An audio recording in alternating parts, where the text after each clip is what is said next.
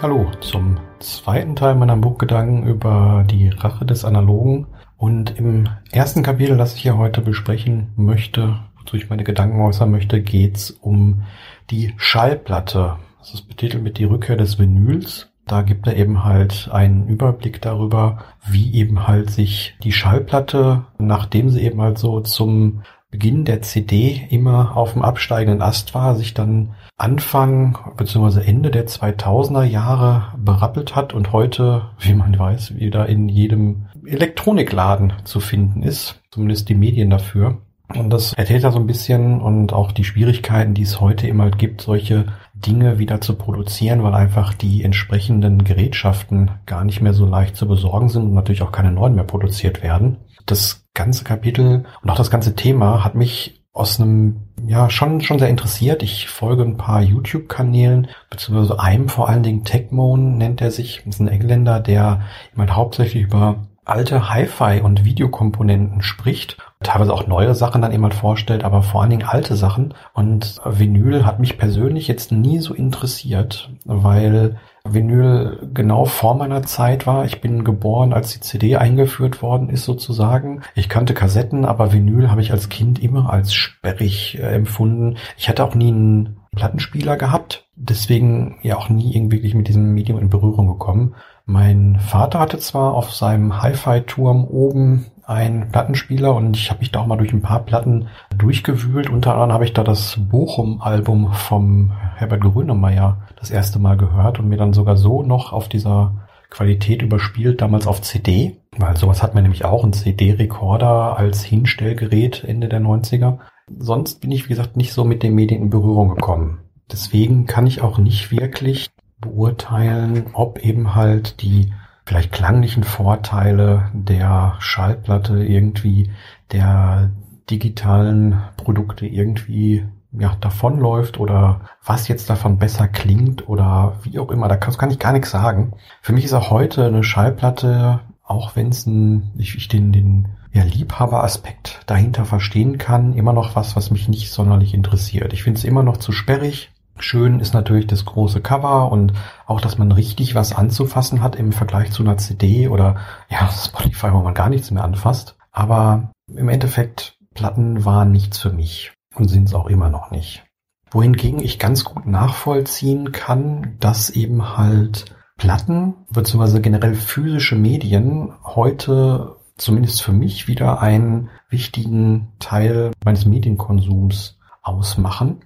Und ja, ich habe das Kapitel gelesen und musste so ein bisschen an die Dinge denken, die ich eben halt beim Thema Minidisc oder mit dem Thema Minidisc verbinde. Denn ich habe Minidisc Anfang der 2000er Jahre erlebt und bin bis heute von diesem Medium fasziniert. Und das Ganze ging dann vor zwei Jahren nochmal los oder so vor anderthalb Jahren, dass ich mir auch wieder noch einen Rekorder bzw. ein Abspielgerät gekauft habe und damit dann heutzutage hauptsächlich meine Musik konsumiere.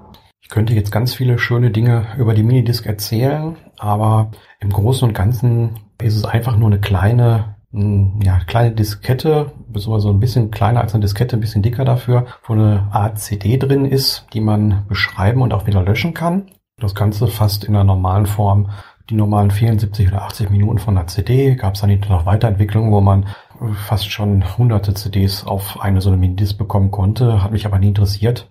Das Tolle ist immer, dass es wie eine Kassette, dass man sie selber bespielen kann und konnte auch einzelne Titel dann wieder löschen kann, was man von der CD da ja auch nicht machen kann und dann sich so eben halt eigene Playlisten und sowas zusammenstellen kann. Und Anfang der 2000er war es eben halt so, dass die Minidisc in eine Jackentasche gepasst hat im Vergleich zu einem Discman. Das war eben halt ein riesen, riesen Vorteil. Man konnte damit auch joggen gehen, weil eben halt nur ganz oft, ganz selten von der Disc selber gelesen werden musste.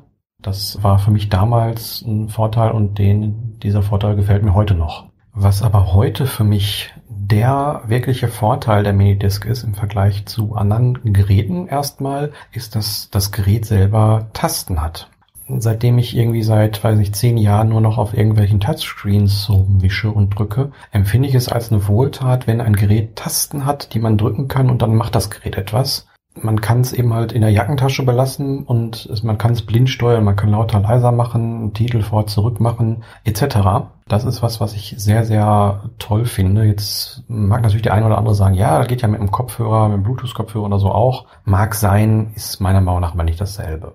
Und da wären wir dann immer auch schon mal den anderen ja, Vorteilen ähm, oder für mich Vorteilen, die auch immer dem Buch hier zum Thema Vinyl eben halt gegeben worden sind, dass es eben halt eine physische Repräsentanz von Musik ist, dass eben halt man die Sache physisch da hat. Man muss eben halt die Discs für in meinem Fall jetzt oder die Vinyl eben halt nehmen, kaufen, auflegen. Bei einer Minidisc eben muss ich sie vorher bespielen und dann kann ich sie mir anhören und ich kann nicht irgendwie relativ schnell zwischen Millionen oder zig Millionen von Songs hin und her wischen und mir immer irgendwas Neues präsentieren lassen, sondern ich beschränke mich. Und hier sehe ich immer vor allen Dingen den Bezug zum Minimalismus. Denn diese Beschränkung ist etwas, was sehr, sehr viele Vorteile hat. Ich meine, wir reden immer so viel über Achtsamkeit oder sowas, aber wann ich mich das letzte Mal hingesetzt habe und eine CD oder ein Musikstück, also ein, nicht Stück, sondern eine, eine Sammlung von Musik, ein Album oder ein Sampler mir angehört habe, indem ich nur da gesessen habe und Musik gehört habe, daran kann ich mich gar nicht mehr erinnern. Das ist eben halt was, was bei der Vinylkultur sehr, sehr ausgeprägt ist. Zumal es dafür immer halt auch noch Geschäfte gibt oder wieder Geschäfte gibt, man kann auf Trödelmärkten und in privaten Verkäufen noch in Anführungszeichen Schätze finden, die man halt gerne haben möchte. Ja, und das ist was, was ich eben halt auch in den letzten Jahren wieder gemacht habe. Nicht, dass ich mir eine Sammlung von Musik zugelegt habe, sondern ich habe wieder CDs gekauft auf Trödelmärkten, weil die so spottbillig sind und ich einfach keine Lust habe, mich hinzusetzen und die ganzen Sachen online aus irgendwelchen ja, dunklen Kanälen rauszukopieren, um sie dann in einer ja, vielleicht schlechten Qualität irgendwie in meine iTunes-Mediathek reinzuschmeißen. Und so habe ich angefangen, mir CDs wieder zu kaufen, vor allen Dingen Sampler aus der Zeit so 98, 99, 2000, 2001 rum. Hauptsächlich so aus dem Trans-Techno-House-Bereich. Aber mittlerweile auch vielleicht mal ein Album, was ich in der Zeit irgendwie übersehen habe oder auch mal irgendwelche Sachen, wo ich damals nie angefangen hätte, sie mitzunehmen, weil die so zweifelhaft komisch aussahen, wie zum Beispiel irgendwelche Chill-Out-Alben, äh, die in der Zeit produziert worden sind, wo man den Titel von und den Interpreten von keiner der Stücke auf dieser CD überhaupt kennt. Ja, aber wenn ich heute in einer Diakonie stehe und dann so eine CD zwischen 1 Euro und ja, im, im günstigsten Fall irgendwie 30 Cent äh, mitnehmen kann, da lohnt es sich nicht, eben sich zu Hause hinzusetzen und da eine halbe, dreiviertel Stunde nach irgendwas zu suchen. Jetzt mag der eine oder andere einwenden, ja, das gibt's ja alles auf Spotify. Und so sage ich nur, nein, das gibt's nicht. Es gibt auf Spotify sehr, sehr viel. Vor allen Dingen die neueren Sachen sind alle da präsent. Allerdings alte Sachen fehlen da komplett. Fängt an mit irgendeiner Bravo-Hits, die man sich sucht, über die ganzen Trance-CDs, die ich damals gehört habe, ob es Dream Dance ist oder Future Trance oder sowas, wo ganz kuriose Sachen drauf sind. Die gibt's da nicht. Und die wird es da auch erstmal nicht geben. Und ich glaube auch, die wird es da nie geben, einfach weil die sich darüber verkaufen. Und wie ich gesehen habe, gibt es wohl immer noch Dream Dance und Future Trance oder irgendwie sowas zu kaufen auf CD, physisch. Das ist unglaublich. Ja, und so nehme ich mir die CDs dann mit, überspiele sie mir entweder fürs Auto auf, auf MP3-CDs oder habe sie auch so im Auto teilweise liegen gehabt, bis mir zu viel wurde und ich dann alle abgestoßen habe, indem ich sie zusammengefasst habe und damit abgegeben habe.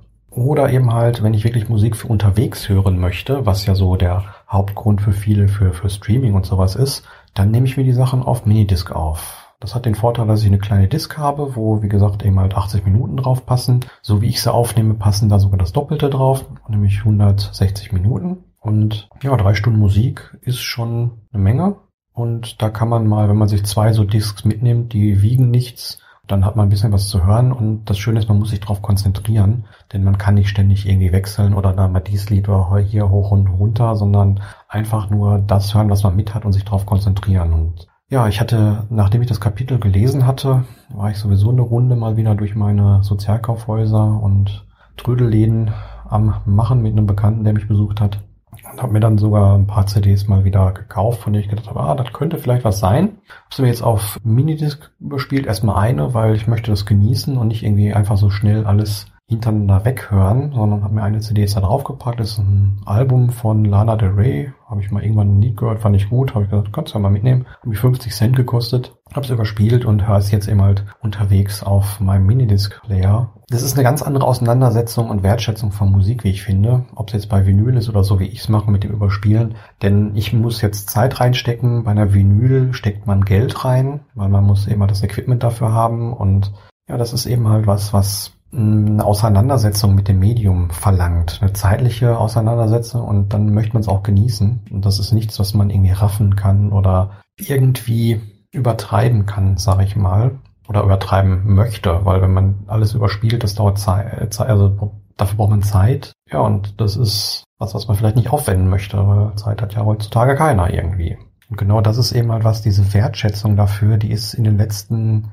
Jahren verloren gegangen und das ist das, was bei Vinyl eben halt so der Hauptpunkt und der, der Hauptvorteil eben halt ist. Denn es wird eben halt Geld dafür aufgewendet, sich ein einziges Album zu kaufen und das dann eben halt zu hören. Nicht irgendwie für einen Bruchteil des Preises alle Musik der Welt. Genau dieser Punkt ist es eben halt der Vinyl heutzutage natürlich in einem Nischenmarkt, aber der es eben halt in diesem Nischenmarkt sehr erfolgreich macht und wie der Autor ja herausstellt, die Musikschaffenden und auch die Verlage dahinter etwas verdienen lässt. Beim Streaming bekommen die Künstler Centbruchteile für ein abgespieltes Lied. Davon kann kein, keiner der Künstler leben, Außer es ist eben halt ein wirklich großer Künstler, der Millionen, Milliardenfach irgendwie angehört wird. Aber wie man merkt, hat sich diese ganze Industrie auch gewandelt. Alben sind kleiner geworden oder LPs, wie man dann früher ja sagte. Die bestehen heute nur noch aus fünf, sechs, sieben Liedern teilweise. Es wird dafür aber vielleicht sogar zweimal im Jahr was Neues rausgebracht, einfach um den Hype eben halt hochzuhalten. Und wo wirklich dran verdient wird, selbst bei den großen Künstlern sind immer Konzerte und Merchandise. So ist zum Beispiel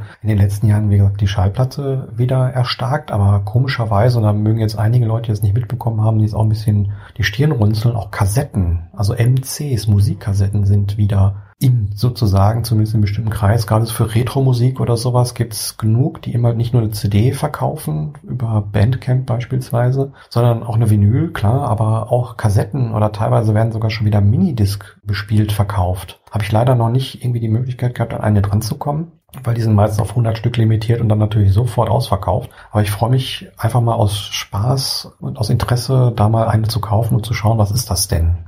Und auch diese physische Repräsentation, die ich schon mal angesprochen habe, ist was, was irgendwo auch ein bisschen ja, definierend ist. Ich meine, als Minimalist äh, versucht man alles Mögliche loszuwerden, aber die Dinge, die man dann noch besitzt, die haben ja einen gewissen Aussagewert für sich selbst, für die eigene Persönlichkeit vor sich selbst. Und ja, ich kann jetzt natürlich irgendwie prahlen, dass ich irgendwie so und so viel Gigabyte an Musik auf meiner iTunes äh, Datenbank habe oder, oder auf meinem iPod, den ich sogar noch besitze, habe. Aber wie der Autor auch sagte, irgendwie ist ein Zitat, nichts ist weniger cool als Daten.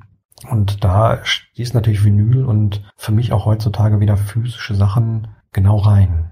Und eine andere Sache, die ich auch angesprochen hatte, hat der Autor ja auch nochmal wiedergegeben, denn diese Dinge, und das gilt für alle Dinge, die jetzt in diesem Buch noch weiter besprochen werden, alles, was irgendwann mal in einer physischen Repräsentation hergestellt worden ist, das ist da. Und das geht nicht weg. Jetzt sagt man natürlich, das Internet vergisst auch nicht mit Sicherheit, aber wenn auf Spotify ein Album gelöscht werden würde, dann ist es weg dann bekommt man es nicht mehr. Man kann es nicht mehr hören. Wenn ich es in meiner iTunes-Bibliothek habe, in einer Datenform, auch wenn die jetzt nicht so toll ist, oder vielleicht noch physisch habe und ich besitze sogar noch eine Handvoll physischer CDs, die sogar bei mir bleiben, weil sie in meiner Erinnerungskiste sind, dann werden die auch nicht weggehen. Und ich freue mich immer wieder, wenn ich bei der Diakonie die CDs durchwühle und viele Sachen finde, die ich ultra cool damals fand, die heute nicht bei Streaming-Anbietern zu finden sind und manchmal habe ich so das Gefühl, ich müsste sie eigentlich wegkaufen, einfach damit ich äh, diese Sachen konserviere. Mache ich natürlich nicht, aber ich finde das schön. Ich finde das schön, diese Sachen zu finden, mit denen man sich früher mal umgeben hat. Und wie gesagt, wenn sie einmal in dieser Welt sind, dann werden sie nicht mehr weggehen. Oder nur noch ganz schwer, zumindest in so einer Lebensspanne, wie wir sie haben, weggehen. Und gerade heute, wo viele Sachen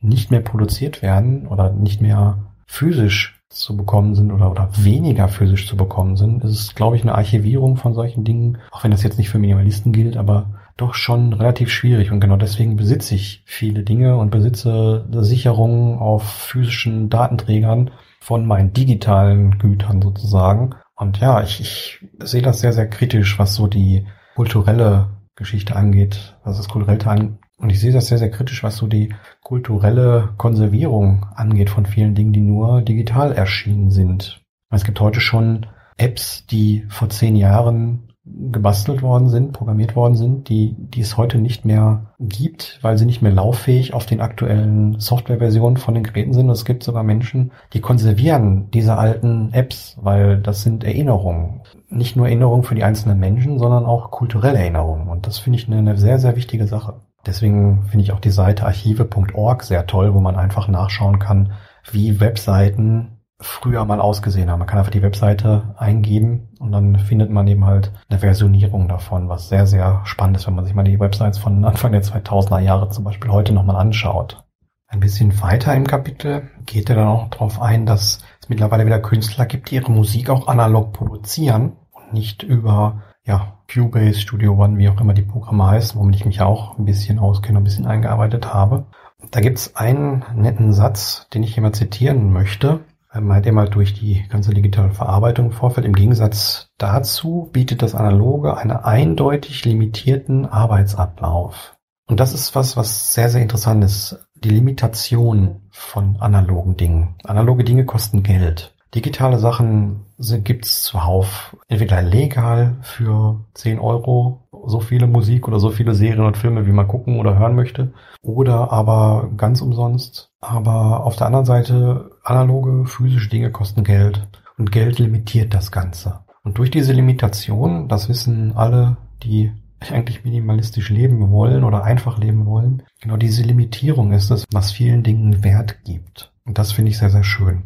Und ich habe selber auch gemerkt, ich habe, als ich mit dem Musikmachen anfing, habe ich mir die entsprechende Software zugelegt, habe mir so ein kleines MIDI-Keyboard zugelegt und habe dann angefangen, was zu machen. Ich habe aber nicht verstanden, was ich da mache. Ich meine, das ist bis heute noch nicht viel besser geworden, aber ich habe mir zwischenzeitlich mal einen kleinen, sehr, sehr günstigen Synthesizer und ein Effekt-Pedal gekauft, womit man eben halt ja den Synthesizer an das Effektgerät anschließen konnte und dann eben halt Sachen spielen konnte, mit Effekten verzerrt. Und das war erst der Punkt, wo ich begriffen habe, wie ein Synthesizer funktioniert wofür die ganzen Regler da sind, was die ganzen Regler machen. Und das war so ein Aha-Moment. Und das ist immer heute auch wieder gegeben, dass viele Leute analog Musik machen möchten oder auch andere Dinge analog machen, ob es Schreiben ist, ob es Malen ist, etc. Und sich absichtlich so limitieren, aber dafür eine ganz andere Kreativität ausleben und freien Lauf lassen können. Das ist eine wirklich, wirklich schöne Sache, die ich sehr, sehr wichtig finde und die ich auch selber immer wieder merke, da kommen wir aber im nächsten Kapitel nochmal drauf. Ja, so viel zu meinen Ausführungen jetzt über dieses erste Kapitel. Und ich hoffe, es war nicht zu langweilig, wenn ihr Daniel wieder beim Minidisc redet, aber ich finde das eine sehr, sehr interessante Sache, dass gerade wir Minimalisten noch vor fünf, sechs, sieben Jahren alles weggeschmissen haben an physischen Dingen und ich zumindest heute merke, dass bestimmte digitale Sachen mir nicht so die in Anführungszeichen Befriedigung und den Spaß geben wie eine CD, die irgendwie vor 20 Jahren gepresst worden ist und die ich heute für ein Apple und ein Ei in einer Diakonie finde. Naja, mich würde natürlich interessieren, was ihr zu dem Thema denkt, ob ihr auch noch CDs hört oder alles Streaming oder ob ihr vielleicht sogar Vinyls benutzt oder andere analoge Dinge. Ich finde das sehr, sehr spannend, wie andere Menschen damit heutzutage auch umgehen. Ja, dann bedanke ich mich fürs Zuhören und sag bis zur nächsten Folge. Ciao.